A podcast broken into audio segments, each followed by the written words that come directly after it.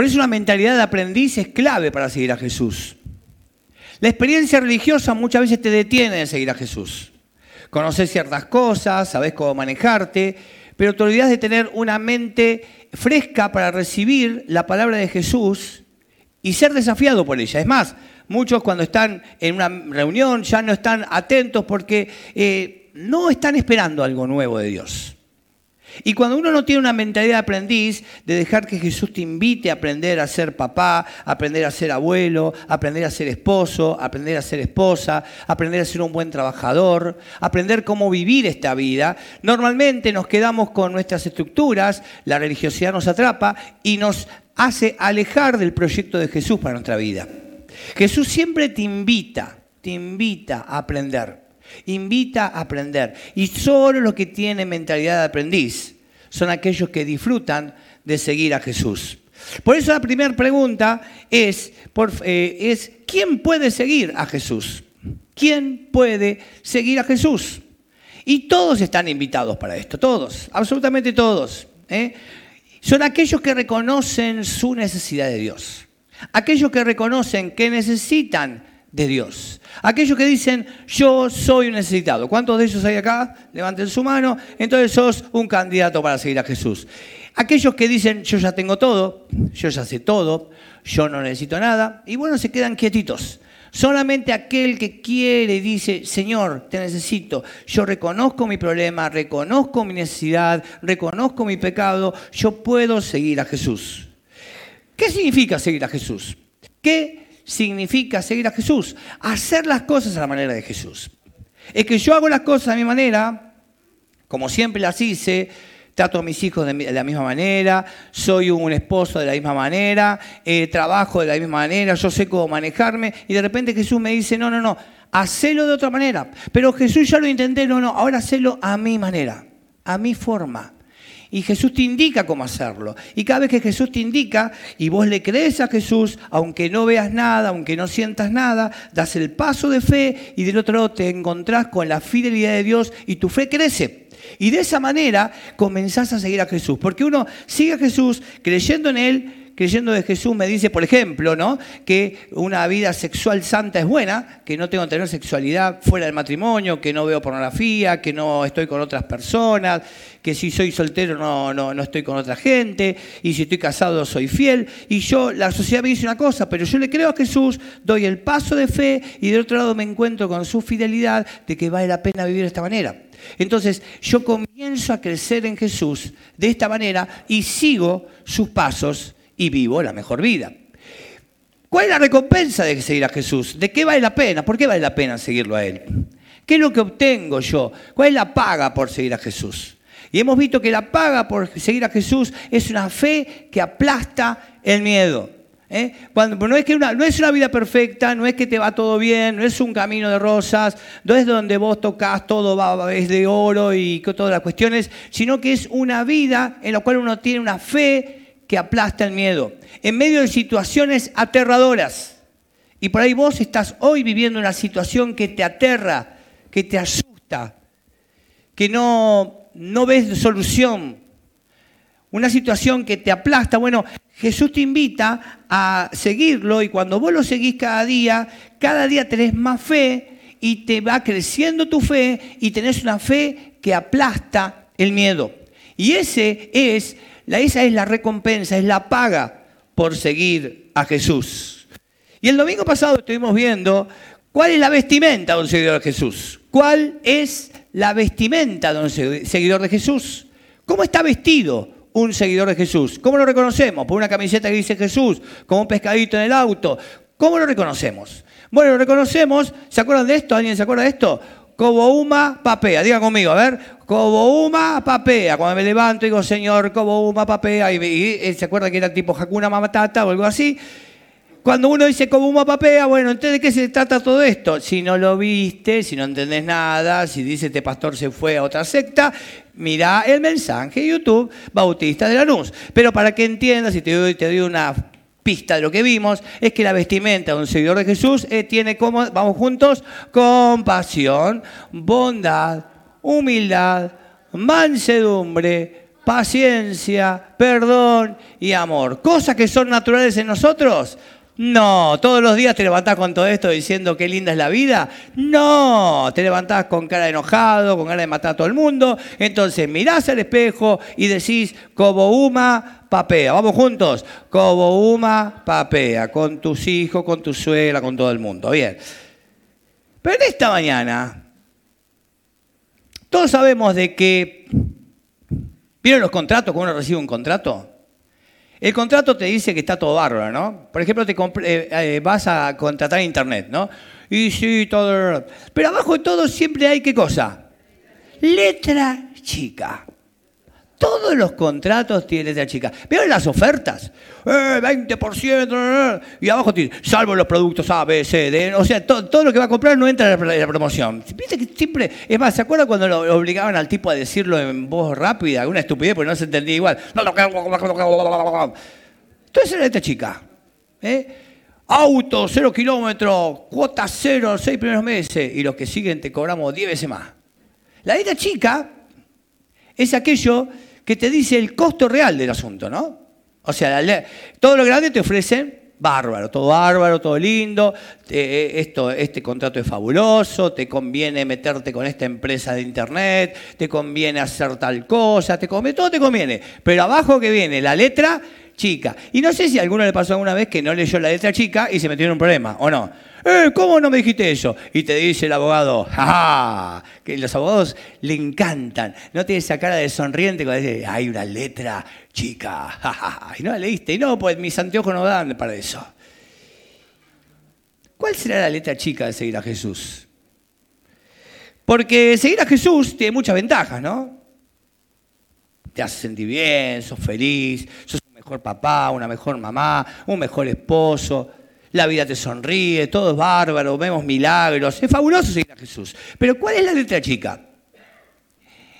Jesús, cuando estaba con sus discípulos, ya cuando el ambiente, se estaba caldeando, cuando ya estaban planeando para matarlo, en medio de su popularidad, Jesús le habla a sus discípulos y les cuenta y les hace algunas preguntas que tienen que ver con la letra chica del seguidor de Jesús.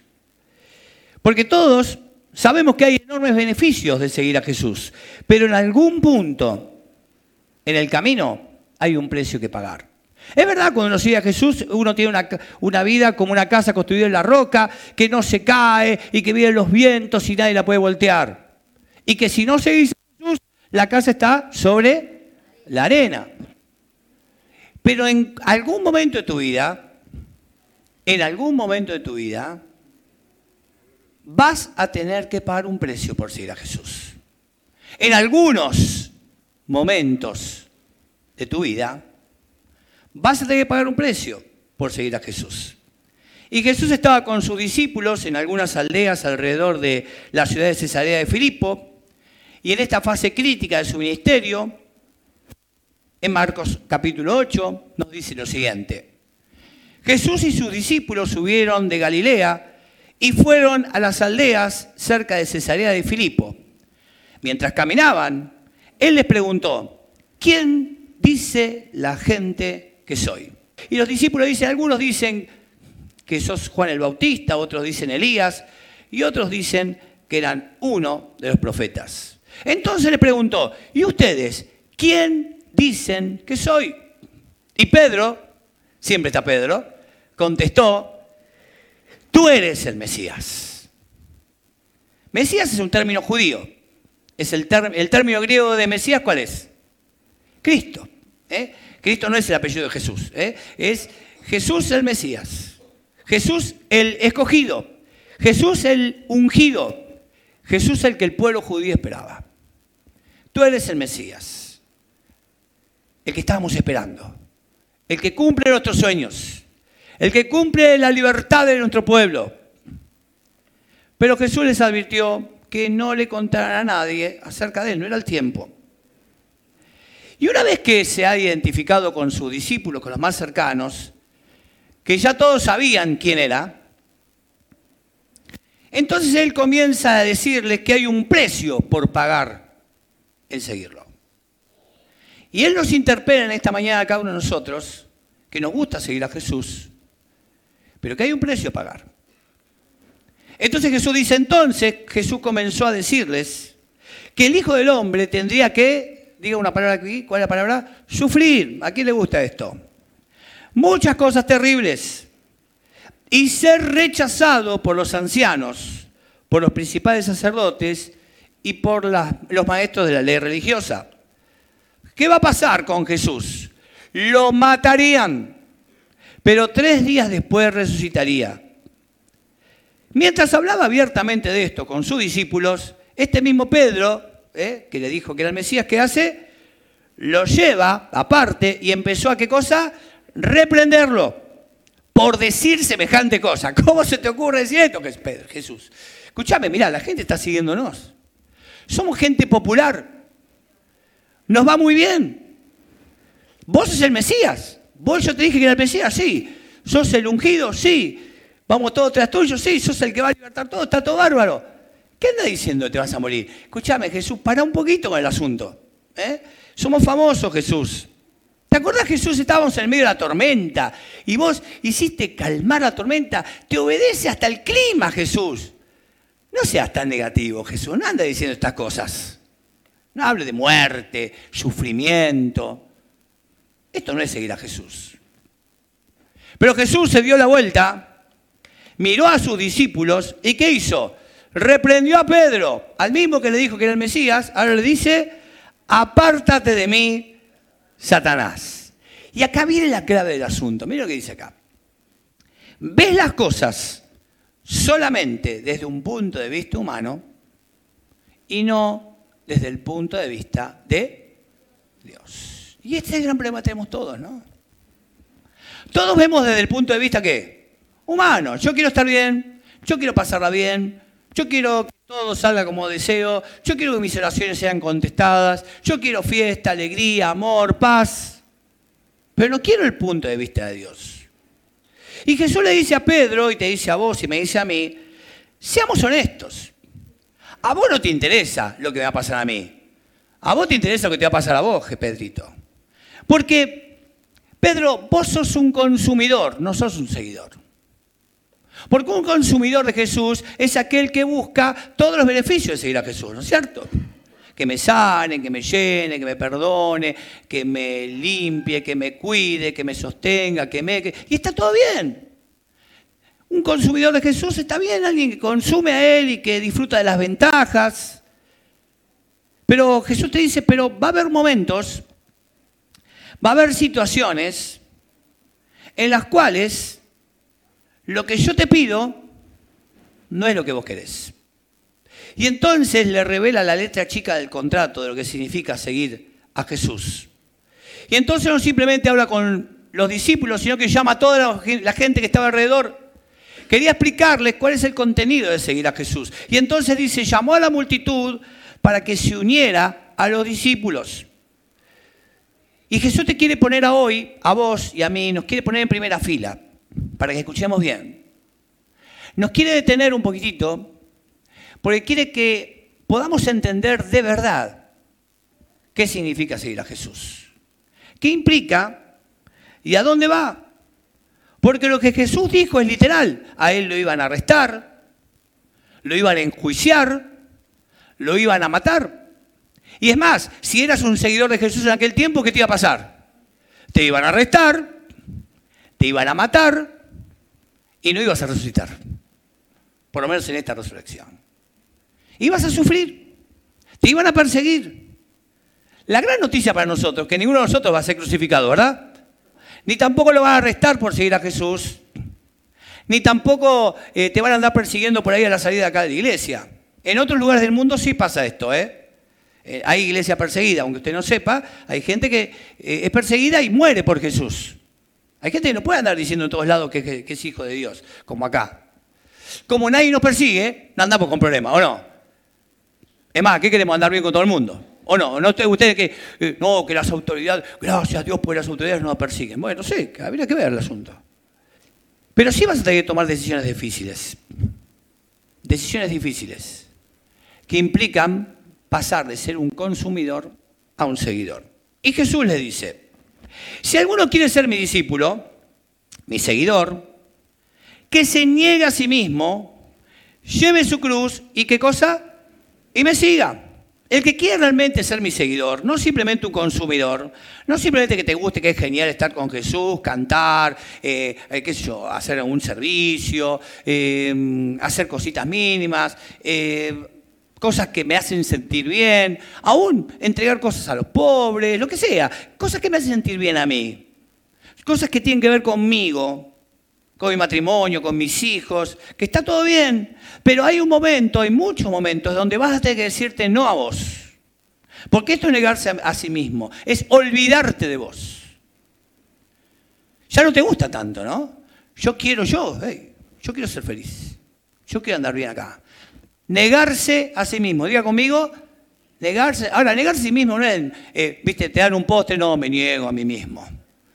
Tomar la cruz tampoco es mi enfermedad, porque mucha gente dice, esta es mi cruz, mi enfermedad o mi suegra. No, no, eso no es la cruz. La cruz no tiene nada que ver con nada de esto. No tiene que ver con mis problemas, la cruz no tiene nada que ver. El problema de la cruz, ¿cuál es la cruz? Tenemos cosas colgadas, hay crucecitas, hay, eh, viste, estandarte de cruz. Pero acá la cuestión es mucho más profunda que un problema, un jefe. Vieron que dice, mi, mi jefe mi cruz. Otro dice, mi empleado mi cruz. ¿Cuál es la cruz? Porque muchas veces en la vida va a haber cruces de caminos, intersecciones, puntos de tensión, donde lo que Jesús quiere para vos no tiene nada que ver con lo que vos querés para vos. ¿Estamos de acuerdo con esto? Y, hoy lo que va a plantearte Jesús es probable que ya lo hayas vivido en tu vida, pero que hoy te lo olvidaste. Que por ahí hoy estás viviendo un evangelio medio livianito, ¿no? Que por ahí hasta la pandemia te acható y tenés de culpable la pandemia. Pero Jesús quiere volver a sacarte ese cristiano seguidor que tenías adentro y que lo perdiste por ahí. A ver si me entienden. ¿Cuántos se acuerdan de momentos en los cuales estaban apasionados por Él y hacían cualquier cosa por Él? ¿Se acuerdan de eso? ¿Cuántos levantan la mano? Que sentían ese cosquilleo adentro, que, te decía, que decía adentro tuyo, pedime lo que quieras que voy. ¿Se acuerdan? Que la mirada de Jesús te, te choqueaba, te sacudía. Y después, bueno, uno se acostumbró, viene a la iglesia, qué sé yo, sirven algo, canta, toca, hace algo, se arregla más o menos. Sirvo al Señor, no vengo a la iglesia, sacrificio, me levanté temprano, esas cosas que decimos. ¿no? Está todo bien, consumidores. Pero Jesús te invita a seguirlo. Y esto tiene que ver con que hay muchos momentos donde vas a decir que no a lo que vos querés para poder seguirme. Y mira la multitud y Jesús dice, no te, no te, no se asusten. ¿Por qué? Porque esta gente no lo tomaba como nosotros. Esta gente que estaba escuchando a Jesús, cuando le hablaba de crucificados, ¿sabía lo que era? Lo veía todos los días. Los romanos, ¿qué hacían los muchachos? Viste, un tipo se portaba mal, había un rebelde, lo crucificaban y lo dejaban en la entrada de los caminos. En la entrada de los pueblos estaban ahí los tipos crucificados un rato largo, ¿eh? color podrido, ahí colgadito, ¿eh? lo dejaban ahí. Entonces vos venías caminando con tus pibitos y veías un crucificado. Pero no simplemente lo viste crucificado y muerto, no si lo viste antes sufrir. Sabía lo que era un crucificado, sabía lo que era un tipo muriendo. Escuchaba sus dolores, sus gritos. Y Jesús te dice, ¿vos viste el chango ese que está colgado ahí a la entrada? Bien, si me seguiste vas a terminar como ese. ¿Me entienden? Ahora, ¿entendemos lo que están mirando, escuchando esta gente? Porque nosotros escuchamos, y a pesar de que viste películas, y algunos te cuentan lo que pasa crucifixión, que el, corazón se te rompe y todas esas cosas, estos tipos veían a los ñatos sufriendo. Veía al tipo colgado. Y entonces, la verdad que era normal que la gente, no sé, ubíquese en ese tiempo, diga, y la verdad Jesús, no sé si estoy dispuesto a seguirte. ¿Usted estaría dispuesto a seguirlo si lo van a, lo van a colgar de una cruz a la vuelta de la esquina?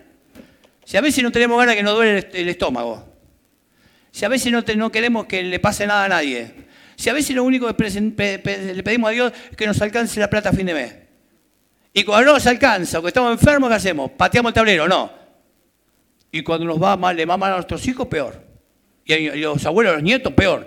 No me toques un nieto, Jesús. Vos que sos joven, por ejemplo, si tenés 20, 25 años, bueno, Jesús te iba a empezar a seguir después de los 60, más o menos. Así hasta los 60 más o menos vivo nomás, y a los 60, bueno, si me crucifican, pero ahora que yo tengo 60, ¿qué diría yo?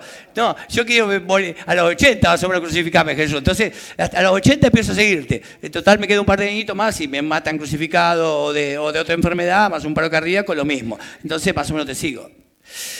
Pero Jesús ahora dice, antes que te vayas, y vos también antes que te vayas a esta iglesia vas a escuchar otro tipo de mensaje más, más divertido, antes que te pongas demasiado preocupado, antes de que, de que te asuste del asunto, te voy a poner la invitación en un contexto más amplio. ¿Por qué vale la pena seguirme? Porque el que quiera salvar su vida, ¿cuántos quieren salvar su vida? De verdad. ¿Cuántos si le dicen no coma eh, sal, no come más sal para no morirse? Diga la verdad, yo hago eso. ¿Eh? ¿Cuántos le dicen, mire, si usted no va a caminar una vez al día, eh, se muere, no va a caminar? Diga verdad. ¿Cuánto no va a hacerse un análisis? Yo quiero salvar mi vida o no. Yo quiero vivir hasta que más o menos tenga, conciencia. Tampoco que vivir mucho tiempo después que esté tirado ahí como un víctima, no, pero eh, más o menos 70 y pico, 80 y listo, la lona. Eh, está, ¿cuánto más? Pero quiero vivir. ¿Cuántos quieren vivir? Diga la verdad. ¿Usted tiene que estar crucificado por ahí? No. ¿Viste? Todos decimos, sí, Señor, crucificado, aquí no. Todos queremos vivir, ¿o no? Cantamos canciones, crucifícame contigo, pero ¿O no? Seamos reales, ¿o no? Todos que queremos vivir. Pero Jesús continúa. Pero el que quiere salvar su vida, ¿qué dice acá? La perderá. Es magnífico Jesús. Primero te suba al barco para que todos estemos contentos y después, pa. La perderá. Es un comunicador magnífico, ¿no? La perderá. Quiere decir Jesús que hago ejercicio, todo, al final cuando voy a perder igual. Ese. Pero el que pierde su vida por mi causa y por el Evangelio, ¿qué va a pasar? La salvará. Ahí acá viene, esto está buenísimo. Porque si elegís seguirme y en el proceso de seguirme perdés tu vida, que de todos modos va a perder. Si por seguirme, en el proceso de seguirme, perdés ciertas relaciones, que de cualquier manera las vas a perder igual que si por el proceso de seguirme perdés tu trabajo, que de cualquier manera lo vas a perder. Perdés esta plata que tenés, que de cualquier manera la vas a perder. Que perdés lo que sea, que de cualquier manera lo vas a perder, pero me seguís a mí por el bien del Evangelio, ¿qué va a pasar? Diga conmigo, la salvará si perdés un negocio, por seguirme a mí, que también lo vas a perder en el futuro. Si perdés a alguien valioso, por seguirme a mí, que igualmente lo vas a perder. Solo quiero que sepas que vas a perderlo de cualquier forma. Entonces, si decidís perderlo por tu decisión de seguirme, de en esa bifurcación de camino, ese entrevero de camino, de repente te parás y decís, si yo sigo a Jesús pierdo esto, ¿qué hago? Y lo vas a perder igual. Te conviene seguirme, porque eso que estás cuidando hoy, eso que tanto te importa hoy, eso que tanto deseas hoy, lo vas a perder de todos modos. Lo que está diciéndote Jesús es, te doy una oportunidad de perderlo con un propósito de perder tu vida por un propósito, por seguirme a mí y al Evangelio. Y ahora vienen más preguntas difíciles, ¿no? ¿O que de qué le sirve a un hombre ganar el mundo entero y perder el alma? ¿eh? Imaginemos que juguemos un juego de imaginación, ¿no? Que tenés la mejor vida posible. Ah, el mejor auto. Ah, la mejor casa y casa de veraneo y casa de invernadero, todo. Viajes, viajes a Uzbekistán cada seis meses. Sos reconocido en este mundo. Vivís de aeropuerto en aeropuerto. Tus hijos, medalla de oro en todos los deportes, premio Nobel, y lo contrato en una empresa finlandesa para cambiar el mundo tenés la mejor salud, hierro, ¿viste? Mejor plan de salud, plan de salud 53, ¿viste? Oro, ya el oro no alcanza para lo que tenemos. Sos reconocido. Las redes sociales hablan de vos. La mejor vida, la mejor vida, la mejor, la más salvaje, el tipo que más sabe, mejor, mejor de todo. Y lo vas a perder igual. Si al final de la vida más impresionante, inigualable, te das cuenta que al vivir esta increíble vida, perdiste la eternidad o perdiste el alma. Por eso Jesús dice algo interesante. O quedará un hombre a cambio de su alma. Porque al final de esta increíble vida, por ejemplo, que estás todo barro, estás en medio de la fiesta, una fiesta que hicieron tu nombre, que salen todos los diarios, y los periodistas hablan bien de vos y todos los políticos, y viene un ángel y te dice, flaco, termina la noche, ¿eh? te llevo. ¿Qué? Diga la verdad, ¿ten conmigo en esto? ¿Qué harías vos si te dicen, ¿qué tenés para negociar? ¿Qué le darías vos a, la gente, a este ángel? Todo, ¿o no? Llevaste todo, flaco. No quiero nada. ¿El auto lo querés? Sí. Los viajes. Tengo un, viaje, un crucero preparado. Toma, toma el crucero. Toma mi salud. Toma todo. Porque llegó el final y no tengo nada. Y Jesús contesta ambas preguntas, ¿no? ¿De qué te sirve si ganás todo el mundo y perdés tu alma? ¿De qué te sirve? Diga conmigo, de nada. ¿Y qué darías a cambio de tu alma? Todo.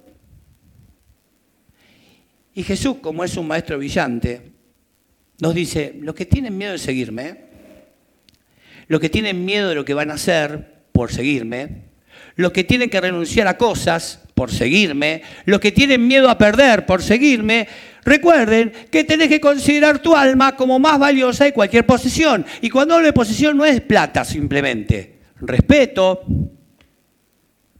orgullo, sueños, proyectos. Considera tu alma mayor que cualquier persona, aún tus hijos y nietos. Considera tu alma más que cualquier cosa que sabes, más que cualquier dinero, más que cualquier relación, porque tu alma tiene más valor que cualquier cosa que puedas seguir.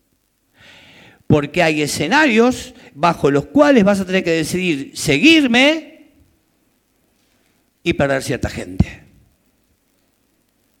Y esto es un cambio de vida.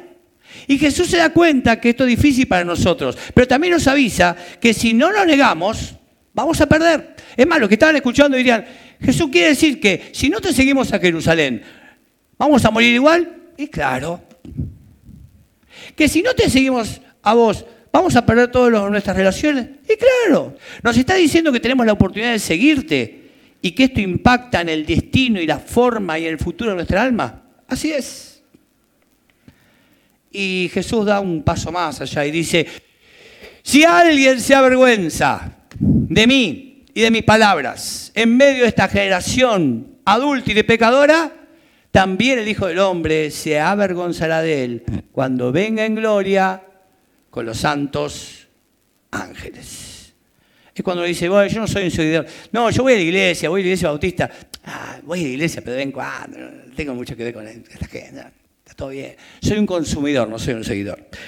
Lo bueno de todo esto es que Pedro fue un tipo que se avergonzó de Jesús, ¿verdad? Sin embargo, ¿qué hizo Jesús después de esto? Lo perdonó y él comenzó a ser un seguidor. Así que todos nosotros estamos dispuestos a, volver a este. La salvación, la salvación es gratis. No te cuesta nada. Jesús pagó todo por vos. Es simplemente decir, Señor, yo te sigo, te busco, quiero que perdones mis pecados, no te cuesta nada. La salvación es gratis. No te cuesta absolutamente nada. Pero seguir a Jesús, aunque tengas 500 años de creyente y creas que sabes todo, algo te va a costar. La salvación es gratis. Cristo pagó todo por vos. Pero seguir a Jesús, seguir a Cristo, en tu vida, en tus decisiones, hoy, ahora, en este momento o mañana, algo te va a costar. Seguir a Jesús en esta generación adulta y pecadora, algo te va a costar. Porque permanentemente en tu vida diaria, escuchen bien esto, vas a tener conflicto de intereses donde vas a tener que tomar una decisión Es cuando sabes que algo tenés que hacer o no. Porque vas a sentir esto como un imperativo moral. Algo te está diciendo, esto no es lo que tengo que hacer. No me conviene, no me beneficia, pero es lo que tengo que hacer. Decir la verdad, por ejemplo, muchas veces te llega a lugares malos o no. ¿Donde perdés? Claro que sí. Ser honesto. ¿Pasa esto o no también? ¿Ser honesto no te lleva a un lugar malo a veces? Sentís dentro tuyo, en tu conciencia, que como sos un seguidor de Jesús, no puedo ir a ese lugar. Como soy un seguidor de Jesús, no puedo participar. Me tengo que quedar, me tengo que ir. Tendría que volver a llamar, tengo que, tengo que dejar este trabajo. Nadie te fuerza. No es como un sermón que estás escuchando hoy. Lo sentís dentro tuyo. ¿Pasa eso? ¿Lo sentís? ¿Lo sabés? Y es el momento, y escuchen bien esto, es el momento donde realmente definís quién sos. Es sentir sobre cierta situación si es correcto o no. Y vas a sentir como que algo muere. Como los seguidores de Jesús sintieron que seguir a Jesús era ir a la muerte. Escuchen bien esto. Vas a tener que morir a tus sueños muchas veces. A tus proyectos. A tus ideales. Por seguirlo a Él. Vas a sentir que morís a un trabajo. A veces lo perdés un trabajo. ¿eh? Puede ser que pierdas dinero gente que te ama. Y puede llegar un día donde se te presenta una oportunidad y pensás que hay una puerta abierta, pero va en contra de lo que un seguidor de Jesús haría y tenés que morir esa posibilidad. Pues vieron el tema de las puertas abiertas, ¿no? Pero si, si Dios no quisiera que haga esto, Él cerraría la puerta. No se maneja así. No se maneja así. Uno decide qué hacer de acuerdo a lo que Jesús haría. Y este va a ser un momento decisivo en tu vida. Y varios momentos decisivos. Son los que te marcan. Y por ahí hoy tenés que tomar decisiones. Hoy tenés que hacerlo. Hoy, hoy. Donde por ahí tu vida cristiana entró en un letargo. Donde la pasión por Jesús se fue. Donde caminás religiosamente cumpliendo ciertas normas y pensás que eso es todo. Y Jesús te dice, estás siendo un consumidor te invito a que me sigas. Y vas a descubrir quién sos realmente cuando hagas eso que es difícil, es molesto, no te gusta y es fuertemente emocional. Y que te invita a marcar la historia. Y a partir de ese momento, a partir de que decidís ciertas cosas, no sos la misma persona. No lo sos. Todos tenemos historias, ¿verdad? cuando pagamos el precio por seguir a Jesús? Levanten su mano. ¿Cuántos, cuántos tienen historias de esas? Todos tenemos, ¿no? Todos, todos. Alguna y otra tenemos. Ahora, quiero decirte una cosa, no es la última, ¿eh? No es la última historia que vas a vivir así. No es la última decisión definitoria que vas a tener que tomar. Y hoy probablemente tengas que tomar alguna decisión definitoria que te invita a Jesús a ser quien sea. Por eso es muy lindo que escuche estos mensajes de los chicos desde chicos. Yo mi primera decisión definitoria la tomé en la adolescencia. O saliendo de la adolescencia. Bueno, la adolescencia también, pero la más grande por ahí la tomé en el servicio militar. Acuerdo que no había ni un cristiano y por lo menos nadie decía nada. Y yo andaba ahí con mi Nuevo Testamento y, lo leía de vez en cuando. Y alguien me descubrió, pues era medio oculto yo, ¿viste? No es que andaba haciéndome superhéroe. Pero me descubrieron y empezaron a bardear. Y en un momento dado se reunieron todo eh, toda mi, sección y estaba ahí el, hombre que mandaba, no me acuerdo qué cargo tenía, y preguntó, en un lunes, después volvíamos el fin de semana, cuenten todos sus experiencias sexuales del fin de semana. Y fui quedando último yo, y todo el mundo contaba. Los que no tenían inventaban, ¿viste? Para que no le peguen. Toc, toc, toc, toc, toc, toc. Hasta que llegué yo. Y ahí yo tenía la posibilidad. Si yo mentía, nadie sabía.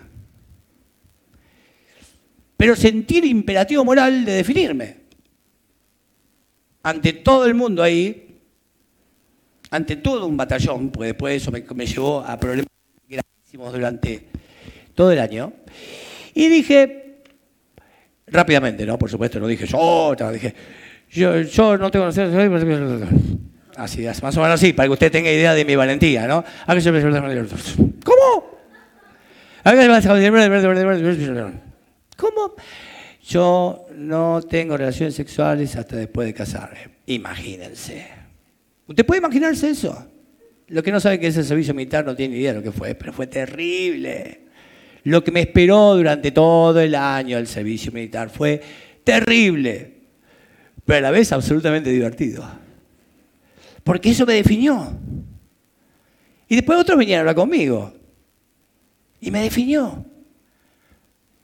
Y lo agarré a los 18, esa definición fuerte, y chao. Pues yo sé a quién sigo. ¿Y sabes lo que pasa? Que después otros movimientos, y a vos te va pasado, tomaste alguna definición en algún momento, después te llevó a otra. Y después te llevó a otra. Y después te llevó a otra. Y cada vez que te, te definís por él, ¡ah! sentís la sonrisa de Jesús. Que te dice, sígueme.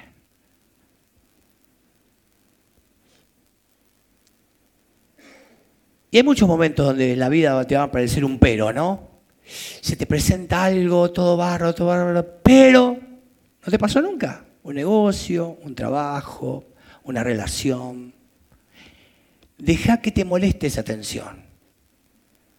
Porque es muy bueno, escuchen bien esto, todo lo contrario que usted escucha, aprender a perder dinero, aprender a perder oportunidades, aprender a perder relaciones, aprender a perder prestigio.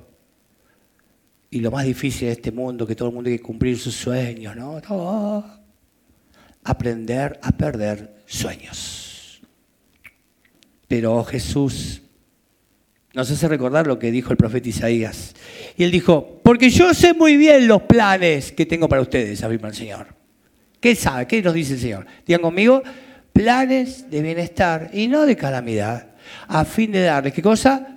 Un futuro y una esperanza. Esto significa que tu tarjeta de crédito la va a pagar un, ángel, ni que todo te va a ir bien, ni que el cielo siempre será celeste, sino que Dios tiene buenos planes para ustedes. ¿Cuántos creen que Dios tiene buenos planes? Y que cuando lo seguís, cuando lo seguís, las cosas van como Él quiere para tu vida, ¿o no? Ojo, eh, Pablo siguió a Jesús, lo terminó matando, ¿no? A Pedro también, a, Juancito murió de viejo, pero terminó en una isla. ¿Pero disfrutaron la vida? Claro. ¿Tuvieron una vida llena de aventuras? Pero por supuesto. La salvación es gratis, no te cuesta nada. Cristo pagó todo.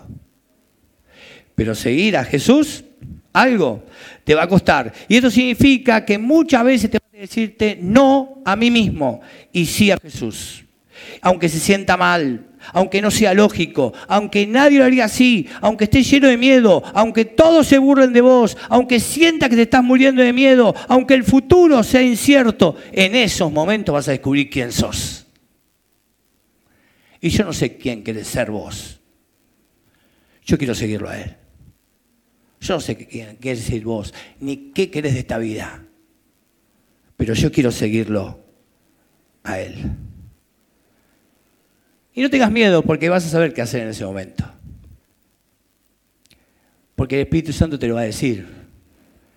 Por eso es muy importante cuando estés confundido y sabes que te que hacer algo, anda a buscarte algún creyente maduro para que te diga lo correcto. No vayas a uno a buscar que te dice, no, déjalo que se muera. No, no, anda a buscarte a alguien que te ayude a tener una perspectiva cristiana. De paso, eh, de verdad, chicos, busquen ayuda en su vida espiritual. No, no somos solitarios. Yo toda mi vida pedí ayuda. Si vos no pedís ayuda, es porque no entendiste el Evangelio. Todos necesitamos ayuda. Es una comunidad. Así que busca ayuda. Tengo que tomar una decisión. No la tomes solito. No la tomes solito. Pregunta, escucha, percibí. Porque todo se resume en esto. ¿Qué historia querés contar en el futuro? Escuchen bien esto. ¿eh? ¿Qué historia querés contar en el futuro? ¿Una historia donde te fue todo bien de acuerdo a tus planes? ¿O donde seguiste a Jesús apasionadamente y viviste para Él? ¿Qué historia querés contar? ¿Qué historia querés contar de tus pibitos? a tus nietos que valió la pena seguir a Jesús con toda tu alma, con toda tu pasión y vivir apasionado por Él? ¿O que viviste simplemente una vida mediocre, acomodada, tranquila? Yo no sé qué quieres seguir vos, pero la historia que yo quiero contar es una historia que marque la historia. Que mis hijos quieran seguirla, que mis nietos quieran seguirla y que cuando yo me muera, el legado quede de una familia que siga a Jesucristo, en medio de los errores, dificultades, pecados y todas las cosas que tenemos. La salvación es gratis, no te cuesta nada. Seguir a Jesús, algo te va a costar. Pero miren esto, rechazar a Jesús y lo que Él te pide, te puede costar mucho, mucho, mucho más. Vamos a cerrar nuestros ojos y hablar con Él. Gracias Señor porque tantos años atrás eh, dijiste esto a tus seguidores más cercanos y a los que te escuchaban. Y hoy estas palabras resuenan en nosotros como si fuera la primera vez.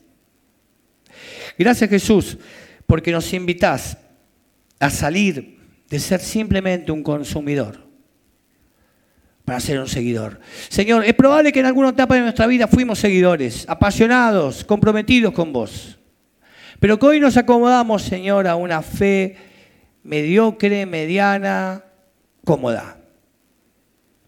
Nos invita a Jesús a la aventura de seguirte. Porque, Señor, si no te seguimos, el precio va a ser mucho peor. Realmente vale la pena seguirte, Señor. Y esta mañana nos decimos no a nosotros mismos. Tomamos nuestra cruz y te seguimos. En nombre de Jesús. Amén. Y amén. Dios te bendiga mucho.